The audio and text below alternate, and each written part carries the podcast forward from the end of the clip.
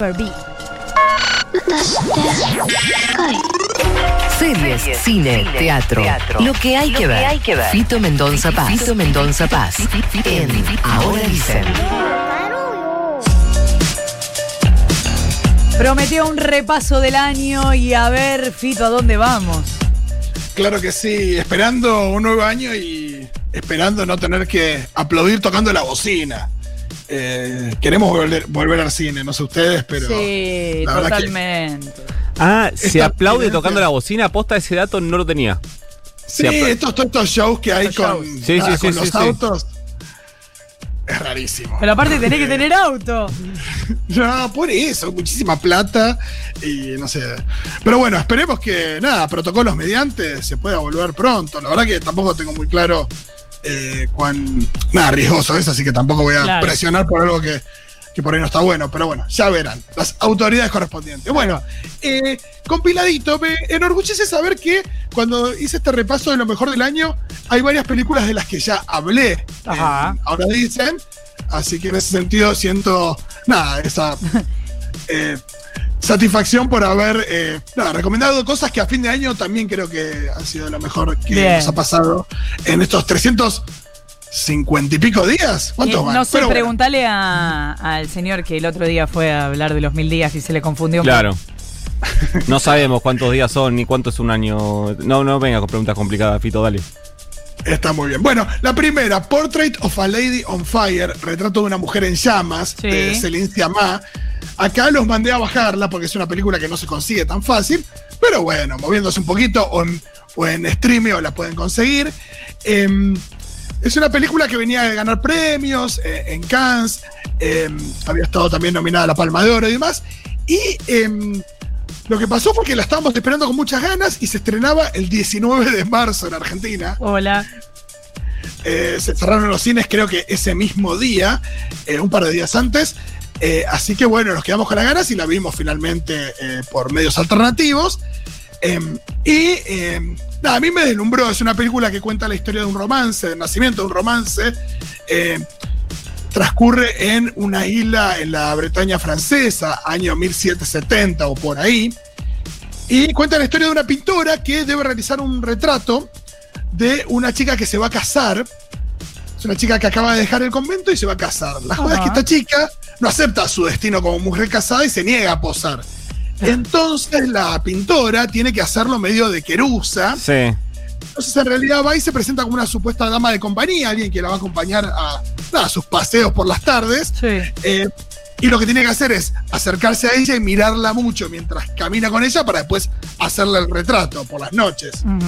Bueno, en, ese, en esos paseos y en esas miradas eh, van haciendo un romance entre las dos. Excelente. Eh, no, es una película maravillosa, eh, que es muy loco porque es una película que de alguna manera es muy actual en términos de su discurso feminista, pero es un guion, eh, nada, que una cosa que transcurre en 1770, pero es muy actual también. Eh, no aparecen casi varones en la película, salvo un poquito al principio y otros al final. Pero sobrevuela el rol de los varones eh, en momentos eh, en los que, nada, ellas por ahí discuten de sus problemas y justamente tienen que ver con eh, los varones. Eh, también hay algo muy lindo de eh, el detalle con la que la película eh, nos muestra el inicio de un romance, ¿no? Eh, muchos planos que quedan así grabados en la memoria, las interpretaciones de las actrices son maravillosas. Y también como esto de las emociones que a veces se manifiestan a través de charlas sobre literatura, música, pintura. Lo que pasa, ¿no? En el nacimiento de un romance, esto de juntarte a charlar sobre lo que te gusta y coincidir desde ahí. Eh, en ese sentido, hasta, hasta si querés identificación ahí. Es una película hermosa. Pasamos a la siguiente, es Niña Mamá, una película documental argentina, que bueno, con ahora la media sanción de la IBE en el Congreso, me parece que es una peli absolutamente vigente. Eh, es muy loco porque entre todos los testimonios que, que- que escuchamos en el Congreso y mismo en los medios y demás, muchas veces falta el testimonio de las chicas pobres que tienen abortos clandestinos Claro. O que ocurren o y se acercan a hospitales a eh, nada, con embarazos no deseados, ¿no? Em, y es eh, muy interesante esta película porque lo que tenemos es eso, es, son entrevistas eh, de trabajadoras de la salud con niñas madres. En realidad con niñas que ya fueron madres.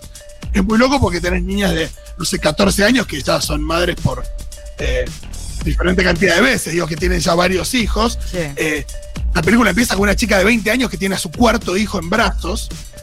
Eh, y también nos hace abrir mucho la cabeza en términos de la complejidad de la cuestión, eh, de cómo todos los casos tienen eh, diferencias, bueno, y también similitudes. Las similitudes tienen que ver con el desamparo que tienen estas niñas, con que son niñas, con que em, hay falta de información, con que muchas veces la familia no ayuda, ni hablar de, de los hombres involucrados.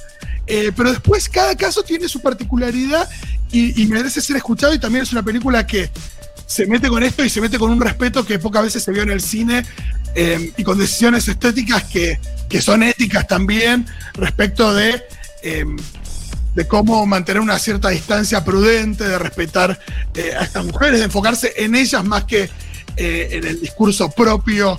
eh, Digo, de, de quienes realizaron la película. Claro. Eh, y también sirve para destacar el, trabajador, el trabajo de las eh, profesionales de la salud que eh, cuando son, por supuesto, del bien y están en este contexto de, o en, este, en estos lugares con, eh, donde no, el esfuerzo es personal, el esfuerzo es grupal de eh, un grupo de trabajadores de la salud que dicen, bueno, nosotros acá sí vamos a tratar de hacer respetar eh, un protocolo, eh, sí vamos a informar a, a las chicas acerca de sus posibilidades, eh, cuando eh, la salud pública eh, no siempre está en esa y depende mucho del el hospital, de los grupos de trabajadores, Total. eh, este tipo de respuesta, ¿no? Así que eso también, vean Niña Mamá, se encuentra en Cinear Play, 30 pesos sale, es un regalo, es una película. Es decir, eh, 30 pesos es como, yo ya no sé. Eh, eh, perdí la, pero debe ser tipo un chupetín. no, claro, son eh, nada, no es un alfajor. Sí. Eh, la siguiente es otra película que recomendé en Ahora Dice, que es la última película de Spike Lee. Estoy hablando de The Five Bloods, Las Cinco Sangres, que es muy loco porque el estreno se dio de manera muy oportuna. eh, y es muy loco porque tampoco lo habían adelantado. Eh, se iba a estrenar en el Festival de Cannes en mayo y el estreno mundial era en junio. Y eh, coincidió con toda la situación del Black Lives Matter en Estados Unidos. Eh, y eh, nos cuenta Spike Lee la historia de cinco afroamericanos veteranos de Vietnam que vuelven a Vietnam en la actualidad a buscar un- el cuerpo de un compañero caído en combate, ¿no? Ujú. Pero al mismo tiempo un tesoro que enterraron décadas atrás, que es una cantidad enorme de lingotes de oro. Eh, la película tiene una mezcla de aventura y también está, bueno, contrastada con los flashbacks de, estos ex eh, combatientes. Y lo que hace Spike Lee básicamente acá es darle voz a los soldados negros de Vietnam y de todas las, las guerras norteamericanas. Ellos siempre en la vanguardia, en el, en el frente de batalla, esto se sabe, ¿no? Que, que muchas veces en las primeras filas estaban los soldados negros, latinos, asiáticos, eh, peleando la guerra de los norteamericanos, como diciendo, bueno, ya que sos inmigrante y, y viniste, vas a defender eh, nuestras causas, que andás a ver cuáles son. Sí, ¿no? una, estructura clasista del frente de batalla. Totalmente. Eh, y em, El Soldado Negro nunca había sido el protagonista de una película y lo que hace Spike Lee acá es le da. Nada, hace cinco protagonistas en una película para poder contar desde muchas aristas y muchas cuestiones eh, la situación también eh, de, de la población negra en Estados Unidos, eh, los conflictos raciales. La película termina con un- una especie de sucesión de imágenes que tiene muchísima actualidad y que, y que duelen mucho. Así que eh, no dejen ver- de ver The Five Bloods, de cin- Las Cinco Sangres. En Netflix también está. Y la última es una película que descubrí hace poquito, A ver. que se me pasó a la hora de las recomendaciones en Ahora Dicen, que se llama Dick Johnson is Dead. Descansa en paz, Dick Johnson. Es un documental de una cineasta que lo que hace es tratar de lidiar con eh, la, el miedo que siente frente a la muerte de su padre haciendo una película. El padre, eh, que es el Dick Johnson del título, es un tipo grande, tiene ochenta y pico de años, que sufre de demencia, y ella le propone hacer una película tratando de abordar su, su muerte. Decir, bueno, papá, yo te quiero filmar muriendo para poder ver qué pasa con ese proceso, qué siento yo, qué- eh, cómo te sentís vos frente a eso y demás. Y es una película donde se van recreando diferentes muertes con bastante eh, humor, no sé si es correcto decir humor negro a esta altura de las circunstancias, pero lo que entendíamos como un humor negro. Claro. Eh, Entonces vemos esto, posibles muertes de, del tipo, cómo se abordan el, el funeral, eh, la llegada al cielo, si es que el cielo existe.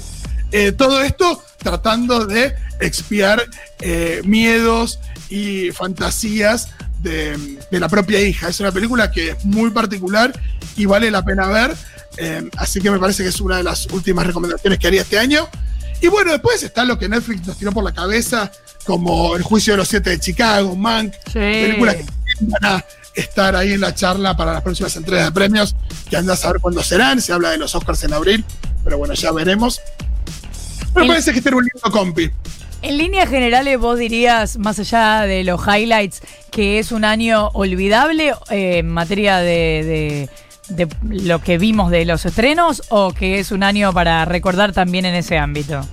No, yo creo que va a ser un año inolvidable por la forma en la que accedimos a las películas, Mm. eh, la forma en que eh, tuvimos que atarnos bastante, por lo menos las personas que no se manejan eh, mucho en términos de, de bajar y mirar qué es lo que está sucediendo y Claro. descargar, a lo que Netflix, Prime Video y las otras plataformas tenían para ofrecernos, que en muchos casos son películas que también la industria tenía para ofrecernos, que al final, en vez de salir en cines, hicieron acuerdos con Netflix para que salieran en Netflix, ¿no? Pero creo que va a ser un año más recordado por la, la forma en la que vimos las películas que por las películas en sí, pero bueno, estas cuatro yo creo que son grandes películas que, que sí quedarán en el recuerdo, por lo menos de la gente que tuvo acceso a ellas. Claro.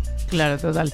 Eh, gracias, Fito, por esta columna. Gracias por este año. Te queremos mucho. Y bueno, no tenemos ya más viernes de programa. Tremendo, ¿qué pasó? ¿Con quién no quedan bueno, Una cosa rarísima, ¿viste?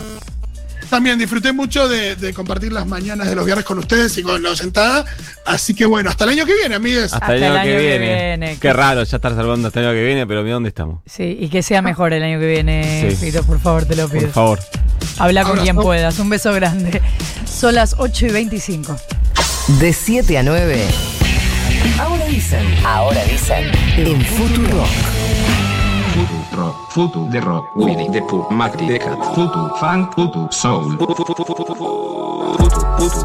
panda, futu ort, futu caspa, futu trasca, futu futu futu punk, futu far rock.